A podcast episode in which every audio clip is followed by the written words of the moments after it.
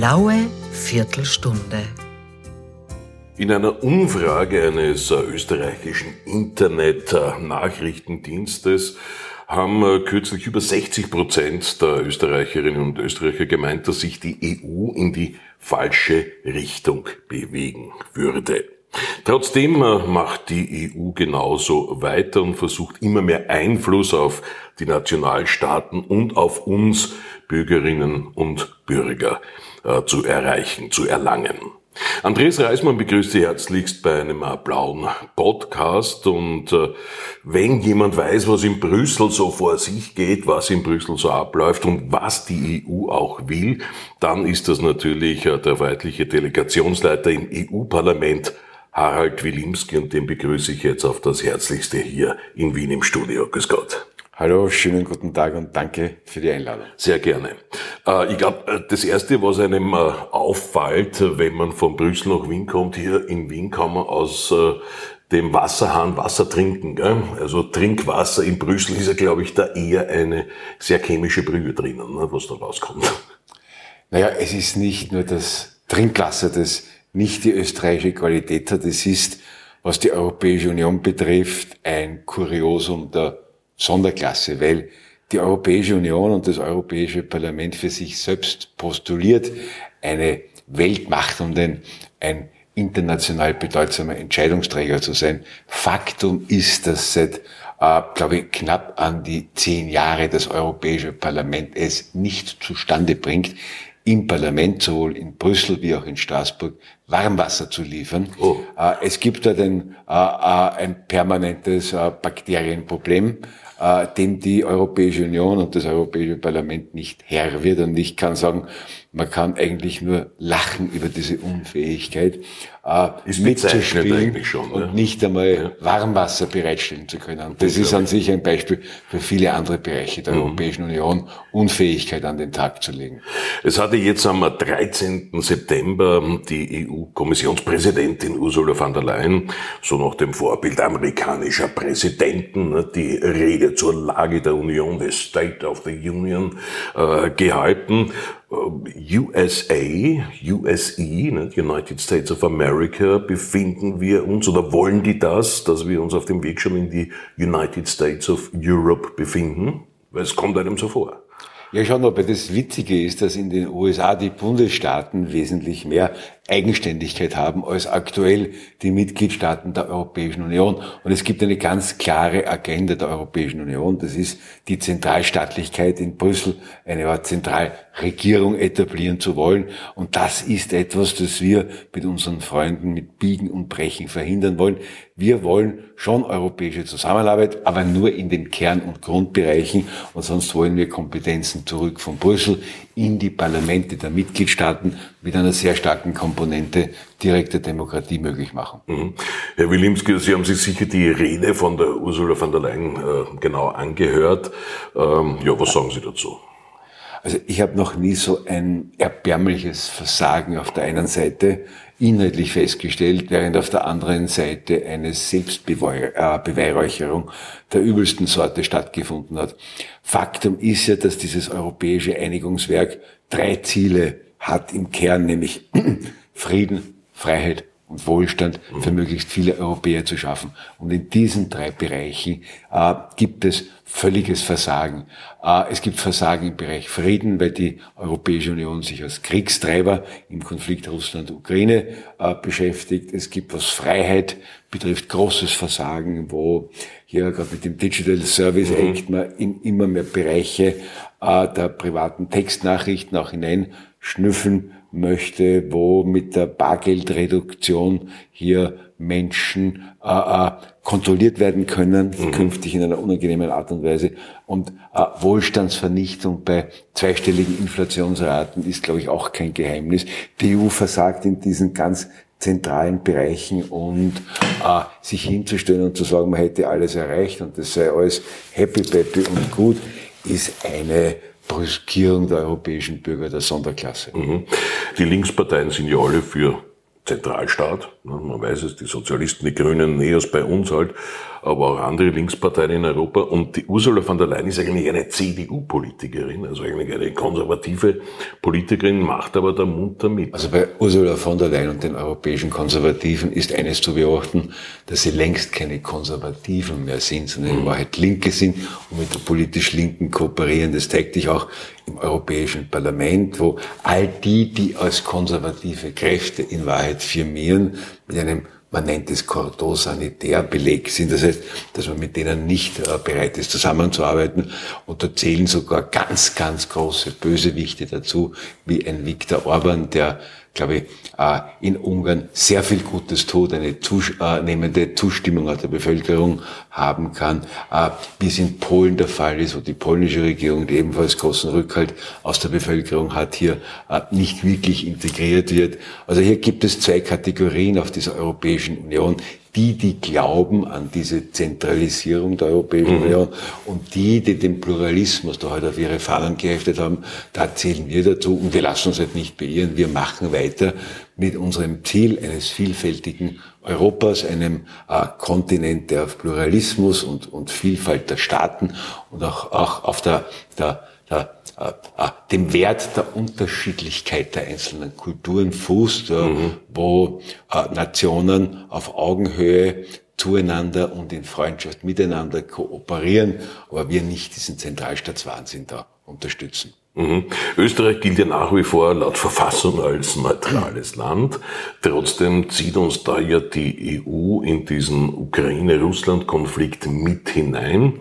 Ähm, wir haben natürlich damals den Vertrag von Lissabon unterschrieben. Da steht auch drinnen was vom Beistandspakt. Aber ein EU-Land ist ja de facto nicht angegriffen worden. Trotzdem äh, zwingt man uns quasi und unsere schwarz-grüne Regierung macht da munter mit, äh, quasi teilzuhaben an diesem Konflikt auf Seiten der NATO. Ähm, wie kann das weitergehen? Wie kann man sich dagegen wehren? Indem also diejenigen, die aktuell die Verantwortung haben, den Kopf in den Sand stecken und den Hampelmann der Amerikaner machen. Und, und jetzt der neueste Plan, wo Österreich diesem Sky Shield Bündnis mhm. beitreten soll äh, und äh, hier natürlich das stärkste äh, Teil die US-Amerikaner werden. Und ich habe da schon wirklich sehr ungutes Gefühl, wenn dieser Joe Biden, der mittlerweile aufgrund seiner offensichtlichen Demenzerkrankung durch alle Medien geht, hier der Mann ist, der über den Atomknopf mehr oder minder verfügen kann, jetzt allegorisch gesagt. Äh, das ist etwas völlig Falsches und Österreich darf da nicht mitmachen.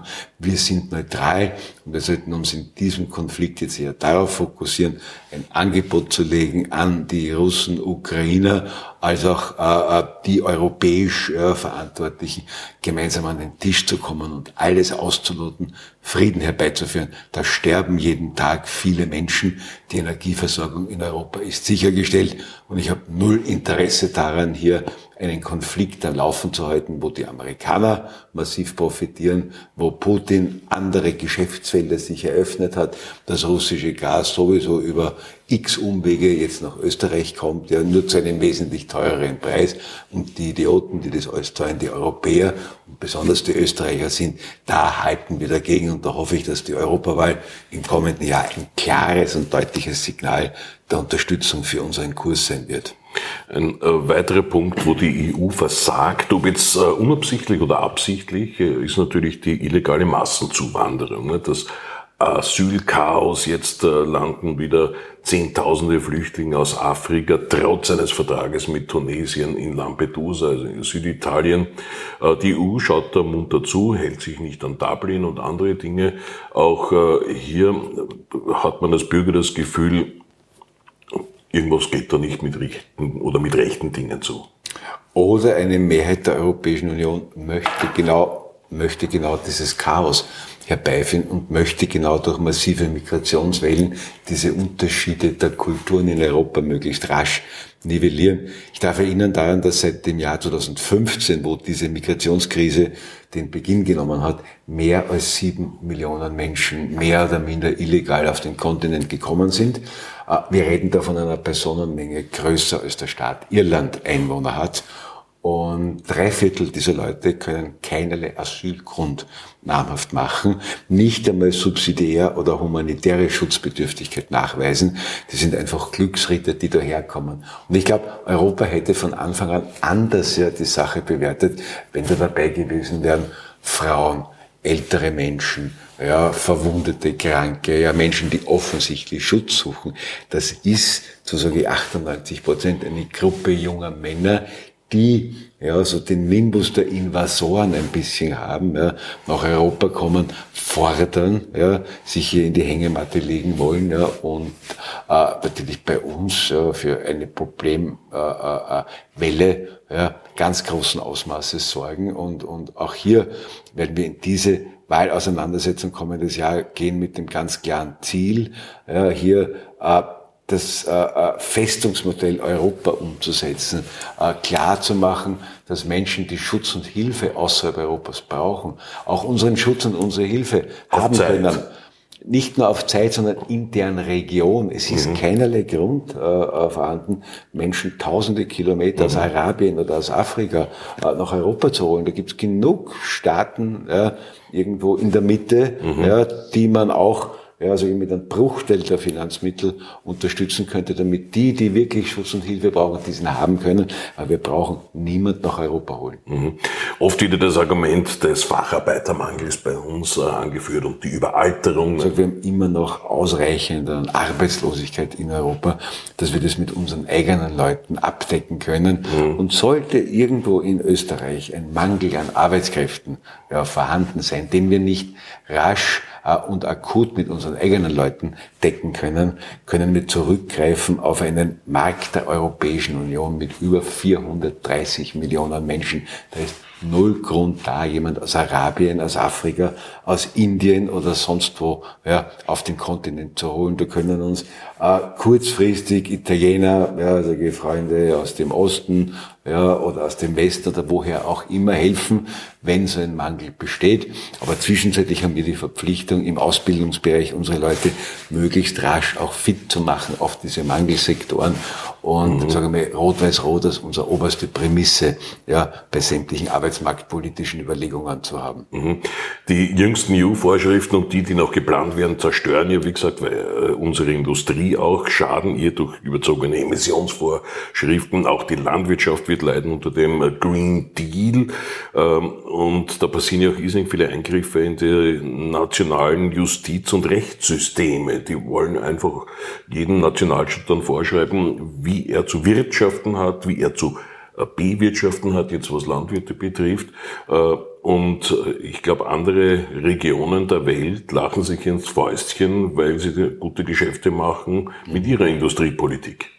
Wir haben, glaube ich, generell mehrheitlich einen Art Suiziddrang in Europa. Also diese europäische EU-Nomenklatur, die jetzt am Ruder ist, hat so einen Suiziddrang. Oder sie bereitet in manchen Sektoren, weil der Green Deal erwähnt wurde, solche bestimmten Industriesektoren ein Feld auf, ja, und zieht daraus, ich weiß nicht wie, aber ich unterstelle es einfach, massiver Profit als politischer Entscheidungsträger, als politische Partei oder wie auch immer. Gerade bei diesem Green Deal ist es so, wo man den Verbrennungsmotor immer mehr verdampft und zurückdrängt. Mhm. Ich sage, wenn wir etwas tun möchten, das kann man sofort tun für die Umwelt, äh, wäre es diesen sinnlosen Lkw-Verkehr quer durch Europa mhm. endlich zu stoppen. Tiertransporte. Tiertransporte, aber auch andere Dinge. Es gibt dieses Kuriosum, dass man beispielsweise aus den äh, äh, entferntesten Winkel Osteuropas, der Europäischen mhm. Union, landwirtschaftliche Standardgüter wie Kartoffeln, ja, sage ich mal, komplett in den Westen, ja, transferiert, um diese Kartoffeln dort zu waschen, zu schneiden, in Pommes frites tief zu kühlen und dann quer durch den Kontinent ja, äh, äh, zu äh, transportieren, um als Pommes frites verkauft zu werden. Völliger Irrsinn, weil wir überall Erdäpfeln haben, ja, weil mhm. wir es nicht brauchen, ja, nur um ein paar Cent zu sparen, mhm. weil diesen LKW-Irrsinn auf unseren Straßen täglich erleben zu müssen. Und wenn ich jetzt sage, dass bei allen landwirtschaftlichen Standardgütern man auf Regionen äh, regionale Produktion setzen soll und aufhören soll mit diesem quer durch Europa hin und her transportieren, hätte schon irrsinnig viel erreicht. Mehr als mit jedem Green Deal und mit sonstiger Schikane, ja, die man der Bevölkerung auferlegt. Mhm. Herr Wilimski, Sie haben gerade auch angesprochen, entfernteste Winkel der EU. Die EU-Erweiterung soll ja auch munter weitergehen. Ja. Man möchte ja auch, das ist der nächste Schritt Richtung Maghreb-Staaten, das Ganze noch äh, Nordafrika. Ja, Richtung Nordafrika das Ganze äh, erweitern und damit bin ich in einer völligen Überstrapazierung dessen, was die Europäische Union ja aushalten kann. Ja. Mhm. Wenn die Europäische Union es einmal schaffen täte, selbst wirtschaftlich flott zu werden und sich selbst als Erfolgsprodukt zu positionieren, kann man über Erweiterungsschritte reden. Ja. Und es gibt, was Europa betrifft, ein ganz klares Kriteriumpaket, das sind die Kopenhagener Kriterien. Mhm. Wer die erfüllt, ja, kann Mitglied werden. Und ich sage bei den Serben zum Beispiel, ja, Teil der europäischen ja. Völkerfamilie, warum nicht? Aber auch nur, wenn sie die Kopenhagener Kriterien, eine entsprechende Stabilität in wirtschaftlicher Hinsicht mhm. und auch sonst in allen zentralen Bereichen äh, gewisse Standards erfüllen, dann kann man das machen. Ja. Aber ich sage, so Kosovo zum Beispiel, wenn ich daran denke, der klassische Failed State, ja, da, da, da, da irgendwo den heranzuholen, hereinzuholen, völlig falsch aus meiner Sicht. Mhm. Wie kann man jetzt äh, der freiheitlichen Stimme in äh, Brüssel helfen als Österreicherin, als Österreicher? Am besten, wenn man zur EU-Wahl geht und die findet ja in einigen Monaten statt. Ne?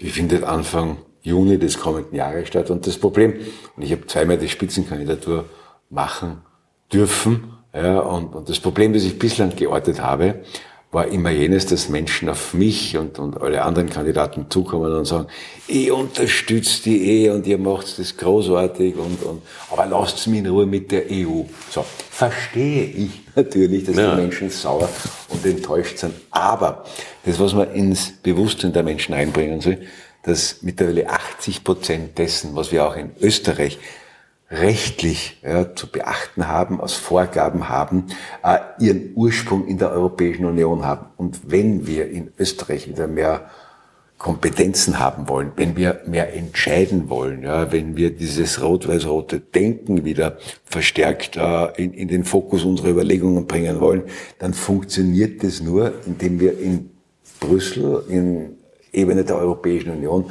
möglichst stark werden, mit möglichst mhm. vielen Partnern diesen Irrsinn stoppen. Ja. Und das, was die Kommission selbst einmal als ein mögliches Szenario der Zukunft äh, festgeschrieben hat in einem sogenannten Weißbuch, nämlich dass man sagt, Kompetenzen zurück von Brüssel in die Nationalstaaten, ja. das Szenario Nummer vier haben sie es genannt, wie auch immer, das ist unser Ziel, das wollen wir erreichen, ja, äh, einfach damit wir in Österreich viel mehr wieder entscheiden können und uns da wo Kooperation mit unseren Nachbarn angesagt ist, wirklich reduzieren auf Frieden, Freiheit, Wohlstand, Binnenmarkt, ja, mhm. aber alles andere ja in der Form nicht notwendig ist. Herr Wilimski, herzlichen Dank äh, für dieses interessante Gespräch. Ich danke für die Möglichkeit. Und bei Ihnen, liebe Hörerinnen und Hörer, bedanke ich mich auch auf das Herzlichste. Handkuss den Damen und Handschlag den Herren. Die blaue Viertelstunde. Der Podcast der Freiheitlichen.